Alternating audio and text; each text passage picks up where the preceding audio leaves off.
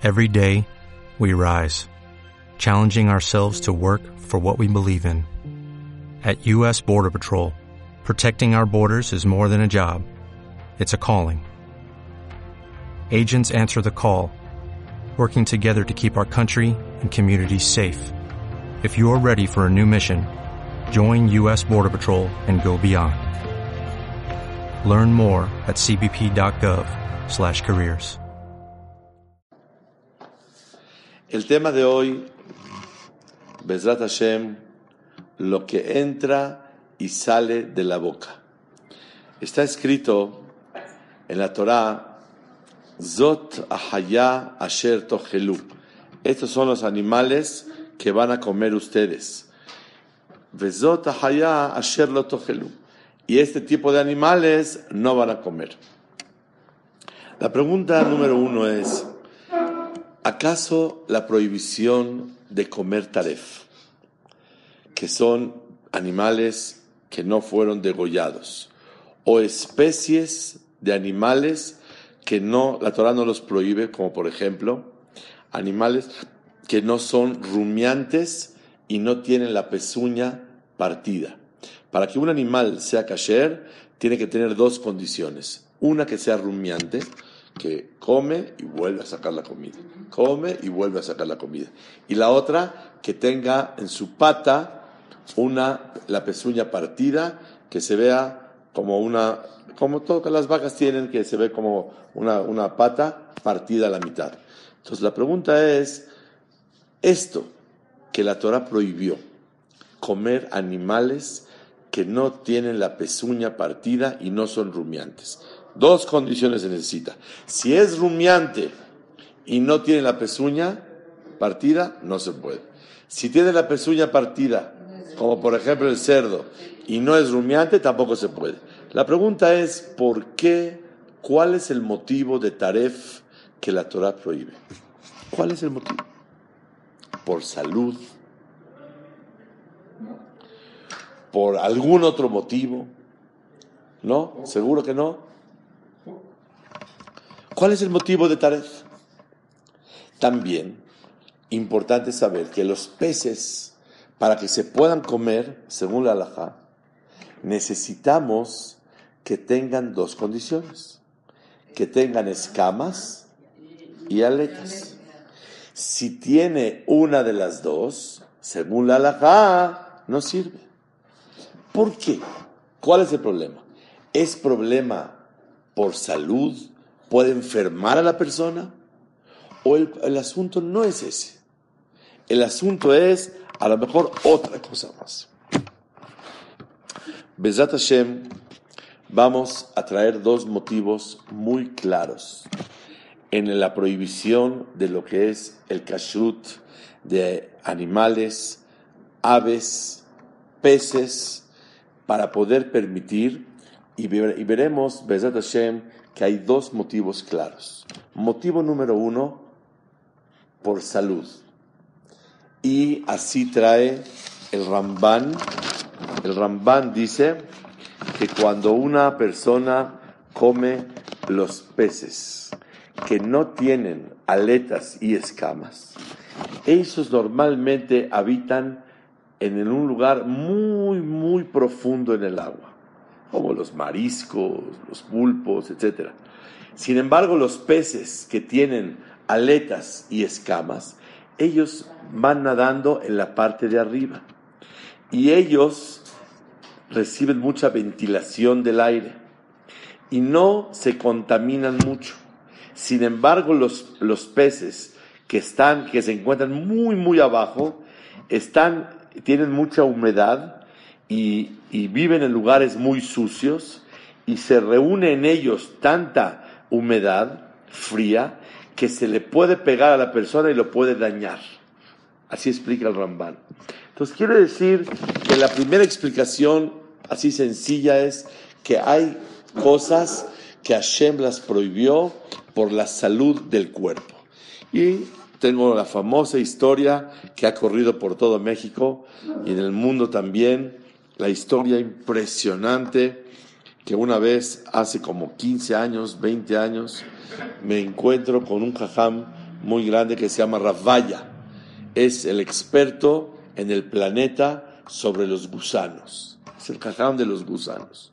Que las lechugas, que la brócoli, que esto, que el cilantro, que el perejil. Es el que sabe todo el tema. Es un jajam de Brasil y habla español.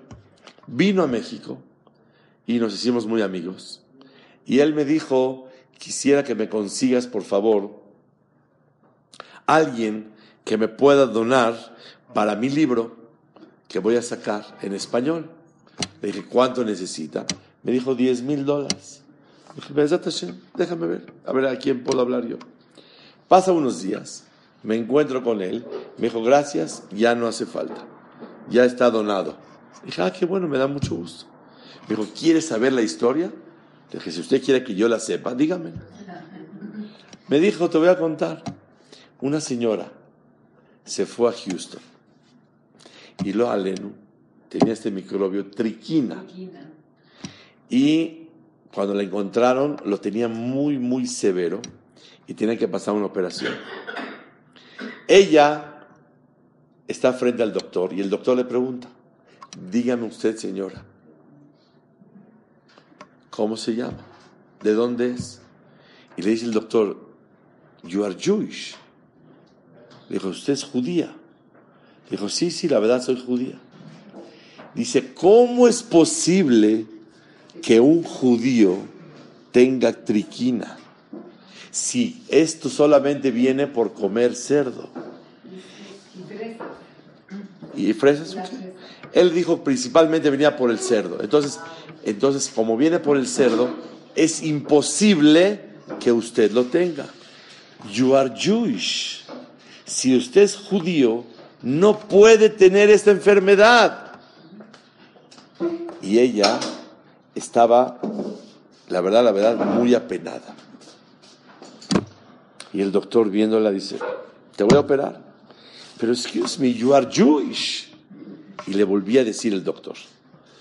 Entonces ella se volteó a la ventana, al cielo, le dijo a Hashem, te he defraudado y te quedé mal. Te decepcioné. Me están diciendo que yo soy judía. ¿Cómo es posible que yo tenga triquina? Sálvame de esta y me voy a hacer kosher.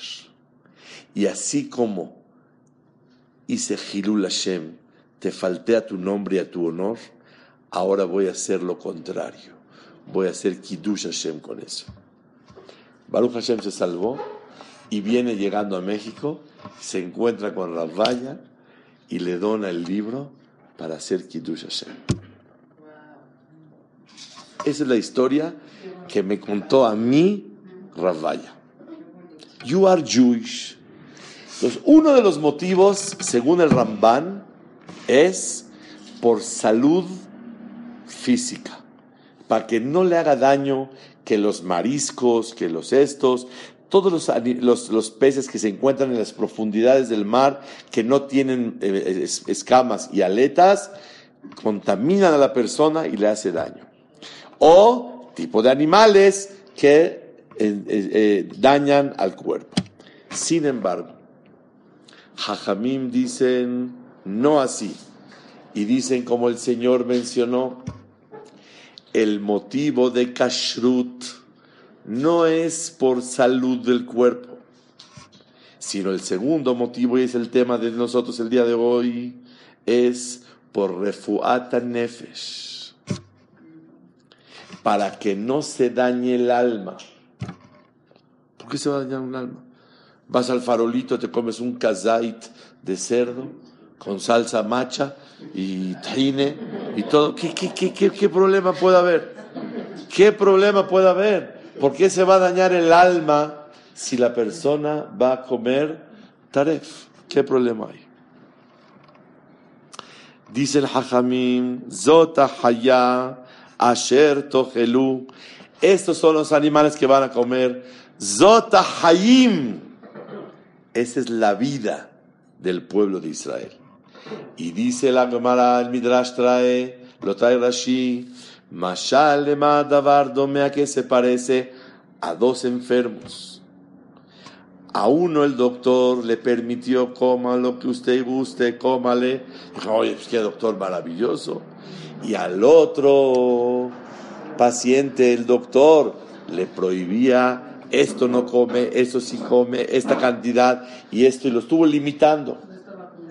Después de unos días, al que le prohibieron, vivió, al que le permitieron, murió.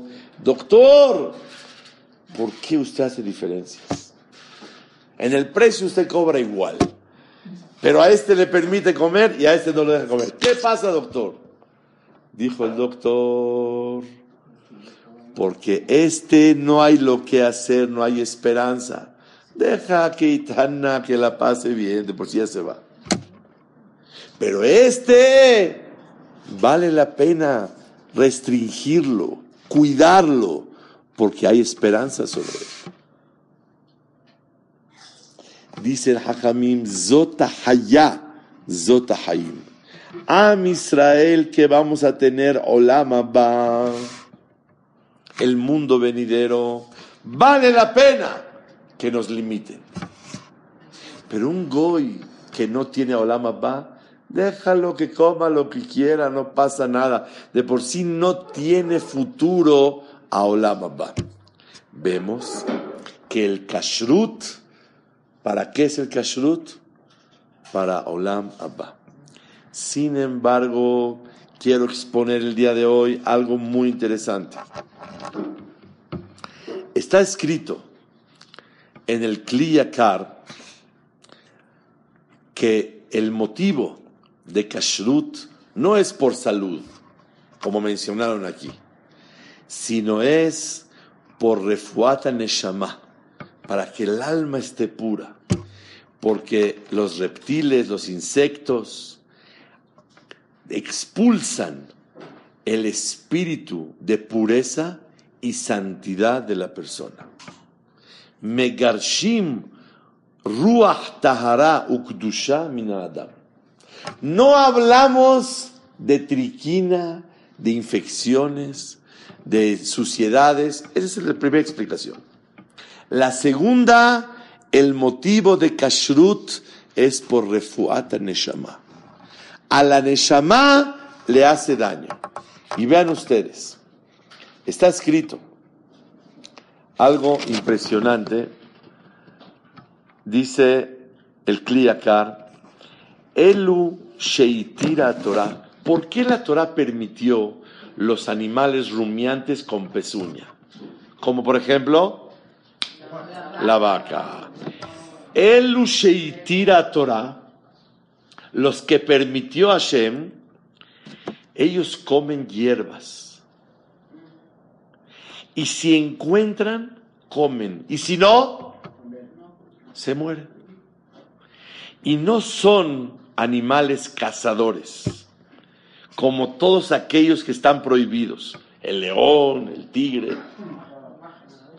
Ellos persiguen y a ver cómo buscan con trampas y con esconderse y todo esto para poder comer. Y esos está prohibido comerlos, porque ellos cazan y matan. Y ahora vean el secreto. Cuando uno come algo, esa carne, la carne se convierte en tu sangre y influencia en la persona y adopta las mismas características de la cosa que te comiste. Si tú comes cerdo, la persona se hace tipo el cerdo. El cerdo, ¿cuál es su característica? Come puros lugares sucios, basura.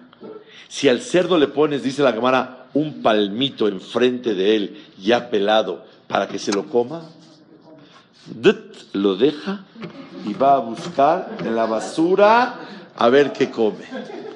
El cerdo, el cerdo, dice Kliakar, es de los animales sucios. Así está el Rambam, el Morene Bujim, Helek Gimal, Perek Memhet.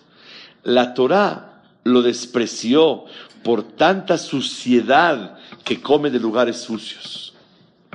El Kliakar dice, porque el cerdo es de los grupos hipócritas. Muestra como que es kasher porque tiene pezuña, pero no es rumiante. Y la persona que come carne de cerdo se convierte en ser una persona hipócrita. O una persona que come todos los animales que no tienen pezuña y rumiantes, se hace cazador. Y, ese, y la persona empieza a hacer trampas y el que no tranza, no avanza. Y empieza a convertirse ese carácter. Quiero decir algo más todavía. El bala que da explica que la persona que come reptiles, insectos, etcétera, perro, molidim atimut verroa mezek bekilkula ta'avot, como que le tapa las arterias espirituales a la persona. Estudia Torah, no le entra. Hace mitzvot, no le llena. Le tapa las arterias para sentir lo que es espiritualidad. Y le despierta demasiados placeres. Y de ahí se le despierta un espíritu impuro, de impureza en la persona que le obstruye la claridad en la manera de pensar y de actuar. El comer taref te hace que estés metushtash. Tu cabeza está toda al revés. Piensas diferente y tienes ashkafá muy diferente en la vida. Tu manera de visualizar las cosas varía por no comer kasher, es decir, por comer taref. Una persona que, y por eso, vean ustedes qué interesante, en la Torah dice, no es el tema de hoy, es la pura introducción, dice en la Torah siempre, dice la Torah palabras de Tum'a, y por eso siempre, vean ustedes, la Torah dice, le tame. Ulachem. Será impuro. Uleavdil benatame taor. ¿Por qué la Torah habla todo el tiempo de impureza? Cuando habla de animales taref. Porque esos animales le traen impureza al alma de la persona. Sale que el yesod de kashrut, ¿cuál es? Impureza. Número uno, te haces cazador como todos esos animales. Número dos, recibes esas cualidades malas que tienen las aves o los peces o los animales y tú te conviertes como ellos. Número tres, se llena tu neshama, tu alma, de ideología torcida, chueca, se te tapa las arterias espirituales, se te despierta una impureza para buscar placeres sin fin. O sea que si te comes un kazait de cerdo, automáticamente tienes ganas de hacer más averot y más placeres, etcétera, etcétera. Las señales de pezuña y de, y de, eh, rumiante no quiere decir que ese animal que tenga esas señales es bueno. Ya eso le da la pureza. No, no, no. Son señales para identificar las buenas características que tienen los animales. Déjame ver si me falta algún dato más para eh, poder comenzar el tema de nosotros. El Abarbanel, Don Itzhak Abarbanel, dice algo impresionante, que los animales, que, los peces que tienen aletas y escamas, dice que todos los sobrantes de su naturaleza de ellos se cargan en las aletas y en las escamas. Pero los peces que no tienen aletas y escamas son muy húmedos y todos sus sobrantes se quedan en el cuerpo y por eso dañan a la persona. Para acabar pronto, todo el, eh, por ejemplo, el Rambán dice, ¿por qué no se puede comer tipo de aves que la Torah dio específica? Sobre eso no hay reglas. La Torah dijo específicamente qué aves no se pueden.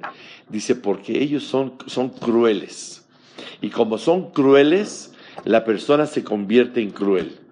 Otro motivo, dice Rabenu Bahia, ¿por qué ese tipo de aves no se permiten? Porque Hashem eligió siempre lo bueno y lo humilde y las cualidades bonitas. Y odia la crueldad y las cualidades malas. Por eso Boreolán prohibió animales para sacrificar en los korbanot, animales como eso. Nunca se puede hacer un corbán de un león, ni de un camello. Tienen que ser animales humildes, no tramposos, no cazadores y, y no crueles. Ese tipo de animales son los buenos para sacrificios y los que tú puedes comer. Por ejemplo, hay un animal que se llama Badiana, que es muy cruel con sus hijos. El que lo come se hace cruel con sus hijos. Otro que se llama Rahama, que ella nada más tiene piedad con sus hijos, pero con los demás no. Otra que se llama Hasidah, me parece que la cigüeña, que hace muchos favores con los que están alrededor de ella. Pero los que son lejanos a ella, no ayuda y no hace favores.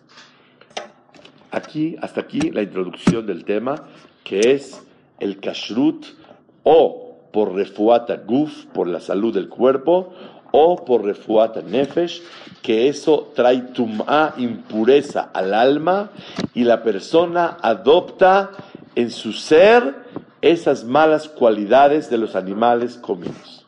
¿Estamos claros? Hasta aquí la primera parte de introducción. Comenzamos ahora sí el tema de hoy. ¿Qué es más valioso? ¿Qué es más poderoso? ¿Lo que entra a la boca o lo que sale de la boca? Llegaron una ocasión a un restaurante y estaban checando que si es kasher o no kasher. Hadita, la cocinera, estaba un poco afligida, que estaban dudando de ella. Y uno decía, me late que no, que no es kasher, que sí es kasher, que es kasher. Le dijo a ella, oigan, no se cuiden nada más de lo que meten a la boca, cuídense de lo que sacan de la boca. Quiero decir que sin duda alguna, y es el tema de hoy. Lo que uno saca de la boca, los comentarios, las agresiones, son mucho, mucho más graves y tienen un impacto más grave y recibe una impureza el alma más que si come algo taref. Y ahora vamos a estudiar, y Hashem, detalles maravillosos que tenemos que hazek todos en ellos. Hashem le pagó al perro por no ladrar en Yetziat Mitzrayim. Toda carne, taref, ¿a quién se le echa? Al perro. ¿Por qué al perro? Porque la verdad se portó a todo dar. Y cuando íbamos a salir, no ladró. ¿Ustedes creen que Borobalam les dio una orden? ¿No ladren? O Boreolam les impidió ladrar. La primera es, te dio una orden, obedece. El perro no va a obedecer. Hashem le quitó el poder de ladrar. By the way, entre paréntesis, ¿qué ganamos si ladraba o no ladraba. Nada más para, para entender. Si ladra, ¿qué pasa? Y si no ladra, ¿qué pasa? Yo un día fui a la cárcel a saludar a una persona. ¿Saben qué recibimiento tuve yo en la cárcel? Y eso que entré con permiso de rabino. Entré con sombrero, con saco, normal. ¿Qué recibimiento tuve? perros ladrando en frente de mí. Y sucio, todo, todo sucio la entrada. ¿Mande? No. De cuatro. Había de dos y había de cuatro. Yo hablo de cuatro ahorita. Y estaba impresionante perros. Le pregunté a una persona, ¿qué recibimiento es este? Me dijo, esto es para humillar a la persona. Si el perro está ladrando, definitivamente no te sientes cómodo. Una persona que camina y ahí están ladrando y van a pasar y le hacen y dejan de ladrar, se siente uno bien. Número uno, siente la importancia. Que a mí no me ladre. Número dos, rasnarah, tranquilidad, que no me estén ladrando. Wow, wow, wow, wow. Déjame a gusto, tranquilo, no quiero que me ladre. Importancia, tranquilidad. Y número tres, al ver el fenómeno que por naturaleza tienen que ladrar y no ladran, te sientes acobijado por Hashem, que está haciendo algo por ti, para que la pases bien. Entonces, Ulhol Ben Israel, lo no ladraron los perros, tuvo a todo dar la salida. No salir, no ladraron, no esto, no gritaron, tranquilo. Hashem no les dio orden a los perros, los perros no entienden. Si quieren ladrar, ladra. Hashem les quitó el poder de ladrar por esos instantes. Pero de aquí aprendemos que a Kadosh Baruj les pagó a ellos. ¿Y qué les pagó? Que la carne sea para ellos. Y la pregunta es, ¿por qué recibe pago? Si no es que tuvieron libre albedrío, no es que ellos eligieron obedecer a Hashem. La respuesta es que el perro cuando ladra, disfruta. Es su naturaleza. ¡Oh, oh! Si Hashem le quitó el ladrar, eso como que le daña, le, lo mortifica no sacar su reacción natural que el perro tiene. Sufrió tantito el perro, hay que pagarle y darle su recompensa. Este es Ulhol Bene Israel, lo La pregunta grande es, ¿y por qué no le dieron recompensa a las ranas? Las ranas en la plaga de ranas se metieron al horno y estuvieron dispuestas a hacer Kiddush Hashem. Y esas las ranas que les dieron vida y se quedaban en el, río. Pero déjales que para todas las generaciones les den no sé qué coman, no sé qué coman las ranas, pero que les echen para que coman. ¿Por qué nada más al perro hay que agradecerle? ¿Y a las ranas qué? Hicieron un Kiddush Hashem muy grande. Escuché algo hermoso de la Shlomo Levishte. Nos dijo aquí, vemos que el quedarse callado cuando tu naturaleza es ladrar y romper tu naturaleza y quieres hablar y quieres decir y te quedas callado, es más grande que un acto de echarte al fuego por Kiddush Hashem en la vida. Un acto de Kiddush Hashem, cuánta gente se mataron, que el camión tomaron veneno, se salvaron la vida, se, se mataron la vida, se, tomaron pastillas para que no sean violadas, mujeres, tzadkaniot, etcétera, etcétera. Enteros, historias como la gente entregó su vida para un acto de Kiddush Hashem. Pero a ver, aguántate y quédate callado cuando tienes mucho lo que decir. Entre paréntesis, con mucho respeto, como el perro que quiere ladrar mucho. ¡Wow, wow, wow! Él quiere ladrar y tú quieres hablar. Entonces, quedarse callado en contra de la naturaleza, uy, cómo cuesta trabajo. Cuando una persona se emociona para hacer Kiddush Hashem, se va a echar un clavado y va a hacer Kiddush Hashem, todos van a aplaudir.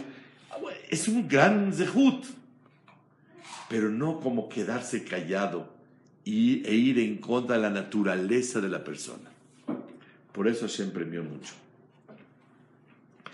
Señoras y señores, es mucho más meritorio es mucho más grande cuando una persona se cuida de lo que saca de la boca que de lo que mete a la boca.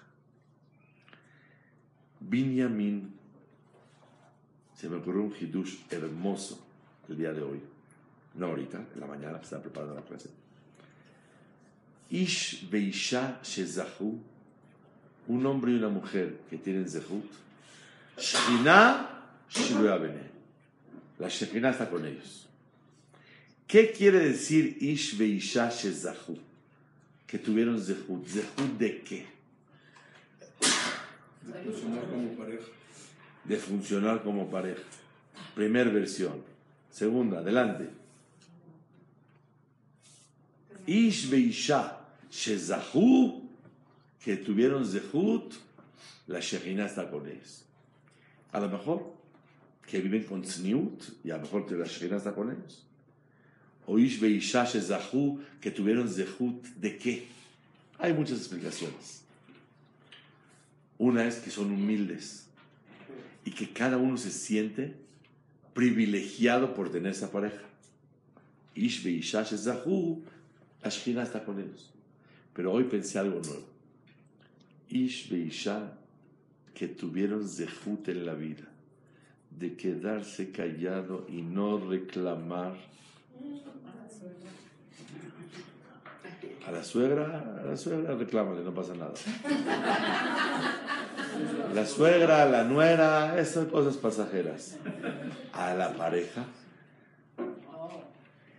Y la persona se cuida y se queda callado, la Shejina está con ellos. Durísimo. Reaya, una comprobación. Tres veces hubo Betamigdash. Hubo 369 años en Shiloh, un lugar en Israel. Estaba en el lugar geográfico de Binyamin. Primer Betamigdash, ¿cuántos años? Cuatro, diez. Cuatro, diez. La Shekhinah, ¿dónde estuvo? En el lugar de Binyamin. Segundo Betamigdash, ¿cuántos años? 420. ¿En, la, ¿En qué lugar geográfico? Igual. De Binyamin. Pregunta el Midrash. Bamé Zaha Binyamin. ¿Qué zehut tuvo Binyamin? Que en los tres lugares de la Shekhinah posó en él. Binyamin no acusó a sus hermanos y Binyamin no contestó. Cuando le encontraron la copa a Binyamin en su costal, que Yosef se la metió para tomarlo, ¿qué creen? Le dieron trancazos en los hombros sus hermanos. Así durísimo. Y le dijeron, ladrón, hijo de ladrona. Tu madre Rachel era una ladrona y tú igual que ella. ¿Saben qué bonito hablaron los hermanos? ¿Por qué? Porque tu mamá le robó también la bodazara a su papá y tú también robas las copas. ¿Qué podía contestar Benjamín? Él no robó nada. Si hay alguien asesino, son ustedes. Ustedes se robaron a mi hermano Yosef. Y por envidiosos. Tenía mucho rollo para hablar. Se quedó callado. Las piedras del pectoral, cada una era un símbolo de una tribu. ¿Cuál era, cuál ¿Cómo se llamaba la, la piedra de Benjamín? ¿Alguien sabe? Yashefe. Yashefe es un tipo de piedra que tiene colores rojo, eh, amarillo, azul, preciosísima. Eh, tiene ro- rojo, negro y verde. Una piedra hermosísima. Se llama Yashefe. Dice Rabbenu Bahaya, Yashefe Yeshpe. La piedra se llama Yeshpe. Tengo boca. Tengo mucho para decirte. Tengo un rollo, una Megilat Esther para decirte. Pero me quedo callado. Ish Veisha Shezahu. Un hombre y una mujer que tuvieron Zehut. ¿Zehut de qué? De no estar criticando todo. De no. Ahora sí se lo voy a soltar. y te aguantas, y te aguantas. Obviamente hay momentos que se pueden hablar, saber cuándo hablar, cómo hablar, qué decir. Pero estoy hablando cuando uno quiere soltarla. ¡Oh! La traía yo aquí. Salió. Salió, la tenía yo aquí. Afuera de la garganta estaba. Ya la quería sacar. Ya, para no estar, no tener remordimientos de una vez todo. Eso es yeshpe. ¿Cómo se llama la piedra? Yashefe.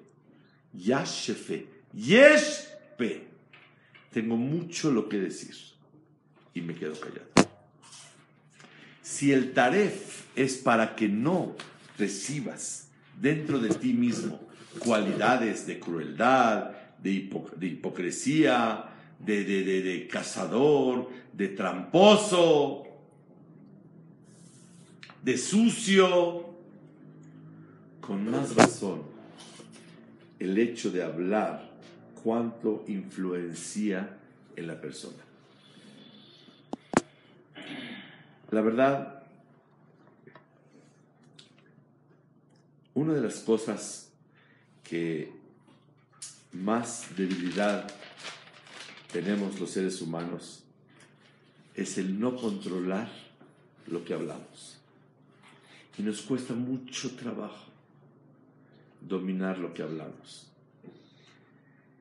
Si un yehudí se equivoca al meter cosas a la boca, le cuesta caro. Si un yehudí se equivoca de sacar cosas de la boca, le cuesta más caro.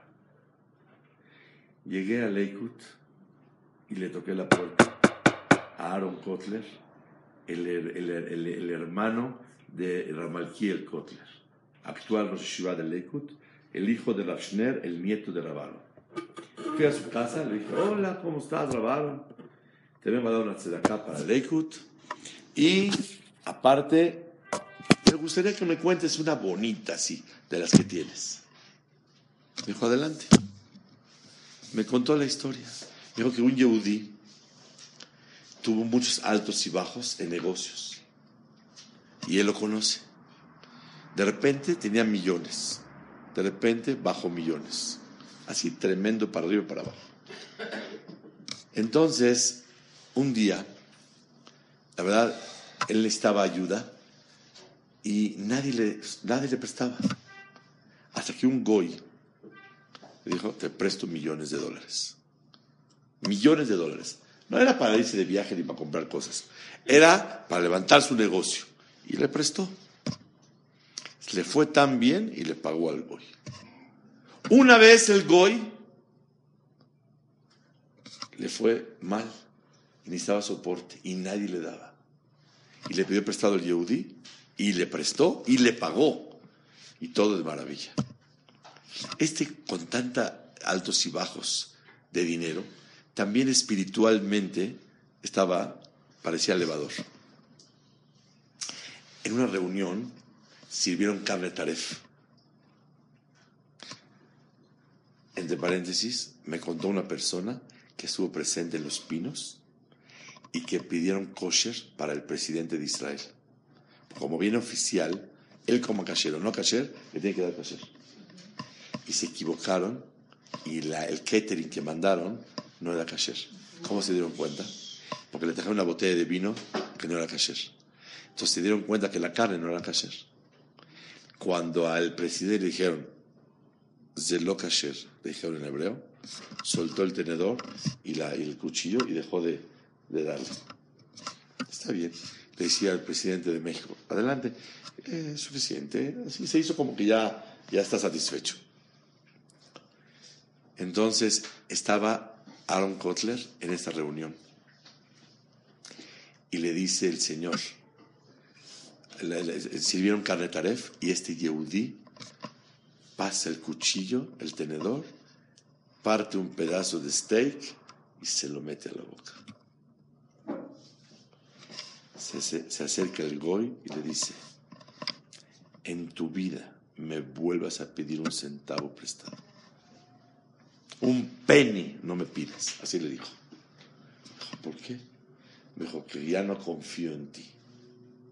Todo mi seguro era que eres temeroso del cielo. Y como le temes al cielo, eres obediente, seguro me vas a pagar. Hoy que te veo comiendo taref, ya no confío en ti. No, pero déjame decirte, no me digas nada. En tu vida me vuelvas a pedir algo. Ya no confío en ti. Este maase me lo gané por ir a casa de Aaron Kotler a escuchar este maase. Si, si, si repercute y le daña en la vida a la persona el haber fallado al Creador, de ya no ser fiel y leal con su kashrut, imagínate cuando una persona suelta de la boca palabras, hiere al otro, ¿cuánto le va a costar esas oraciones? Cuando una persona suelta la palabra de la boca, se hace esclavo de la palabra. Y cuando no sueltas la palabra, eres dueño de la situación. La dijiste, la dijiste. Ahora a ver, ¿cómo le haces? No tuve cabana, sí tuve cabana, ya dijiste la palabra. Y ese es el secreto, que no nada más hay que cuidarse de lo que uno mete a la boca, sino de lo que uno saca de la boca. Ish veisha shezahu. ¿Cuál es el zehut? Me contó mi hijo la semana pasada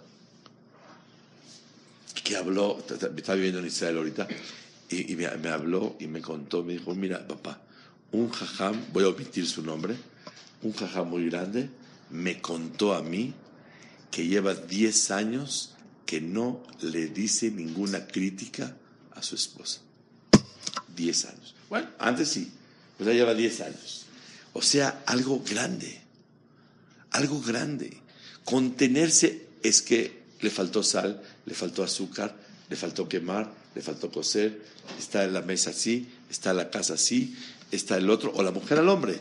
Críticas, críticas, críticas cada ratito. Y esto rompe el Shalom Bait. Shalom Bait no quiere decir que se pelearon a golpes y vino aquí con una marca tremenda. Shalom Bait es crítica y distanciamiento. Crítica, distanciamiento. Crítica, distanciamiento. Este es el, secreto que aprendemos el día de hoy.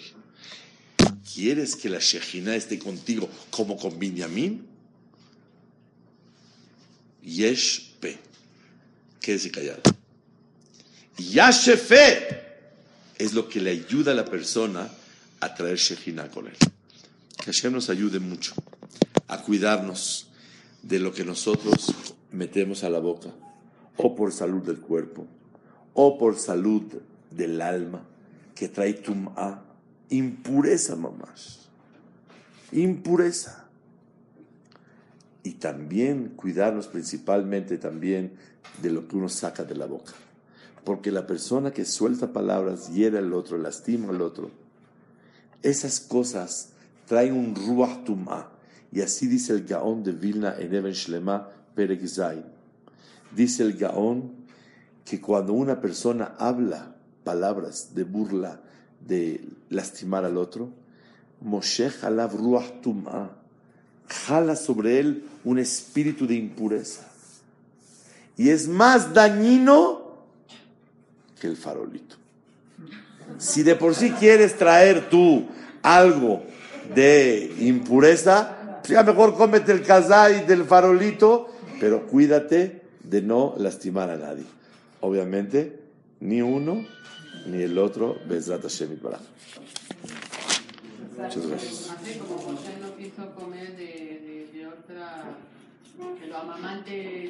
¿No se merece tu familia lo mejor? Entonces, ¿por qué no los mejores huevos? Ahora, Egglands Best están disponibles en deliciosas opciones. Huevos clásicos, de gallina libre de jaula y orgánicos de Egglands, que ofrecen un sabor más delicioso y fresco de granja, que le encantará a tu familia. En comparación con los huevos ordinarios, Egglands Best contiene la mejor nutrición como 6 veces más vitamina D, 10 veces más vitamina E y el doble de omega 3 y B12. Solo Egglands Best. Mejor sabor, mejor nutrición, mejores huevos. Visita egglandsbest.com para más información.